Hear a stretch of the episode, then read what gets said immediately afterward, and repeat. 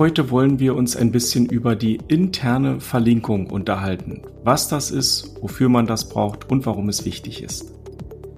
Mein Name ist Frank Sarotnik, ich bin Business- und Technik-Mentor. Ich sorge dafür, dass die Technik, die man für das Online-Business benötigt, richtig funktioniert. Ich bin Simone Sarotnik. Ich bin Expertin für Suchmaschinenoptimierung und Suchmaschinenwerbung. Ich sorge dafür, dass Webseiten bei Google oben ranken.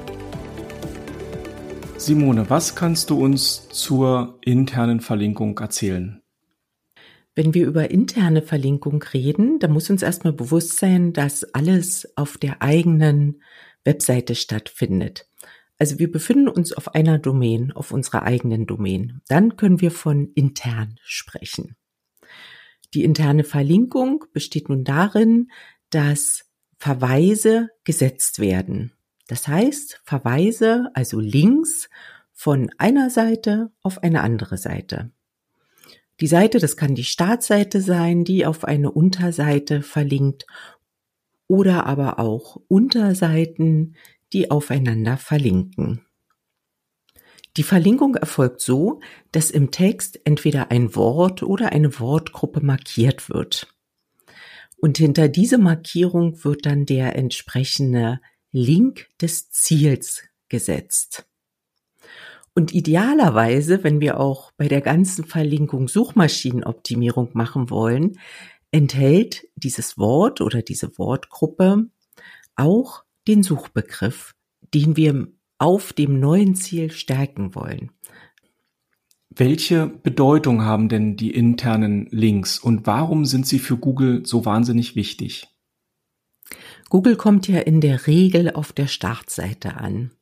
Also die Startseite ist ja die wichtigste Seite eines Webauftritts oder sollte auch die wichtige Seite sein, weil Google dort die eben am häufigsten ansteuert. Und wenn sich der Google-Crawler nur auf der Startseite befindet, ja, was passiert denn dann? Er hat natürlich die Navigation, die obere Navigation und die Navigation in der Fußzeile. Aber für Google ist es natürlich auch wichtig, dass er weitere Links im Textinhalt der Startseite findet. Denn mithilfe dieser Links kann er dann auch besonders gut auf der Webseite navigieren.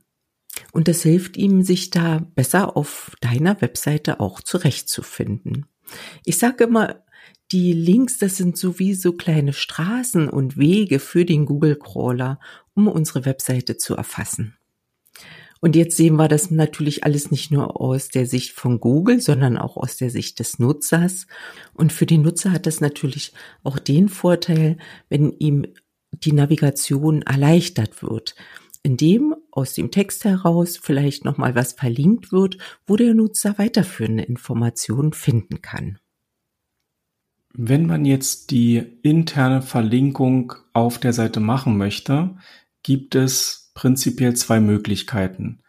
Die erste Möglichkeit ist die Möglichkeit, die ganzen Links händisch zu setzen.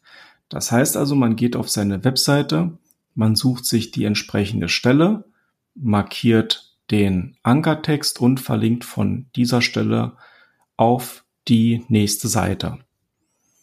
Der Vorteil hier ist, dass es bei kleinen Webseiten sehr, sehr gut funktioniert, weil man einfach weiß, wo man was hin verlinken möchte.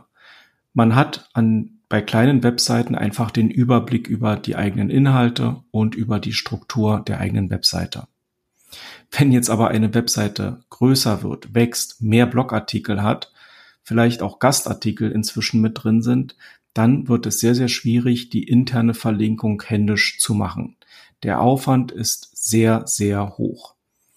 Und hier können wir uns Hilfe holen und zwar in Form von Plugins, insbesondere wenn wir mit WordPress arbeiten.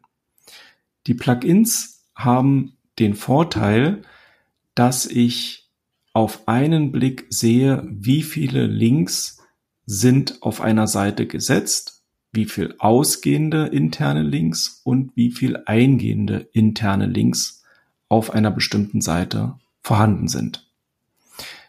Das wiederum gibt mir die Möglichkeit, die interne Verlinkung so zu steuern, dass auch wirklich jede Seite irgendwo ein oder zwei oder drei interne Links hat und nicht einfach vergessen wird.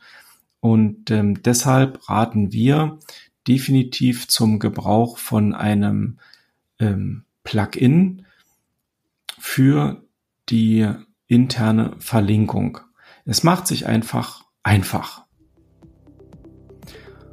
Und damit bin ich heute auch schon am Ende der Podcast-Folge angelangt und ich sage Tschüss und auf Wiedersehen.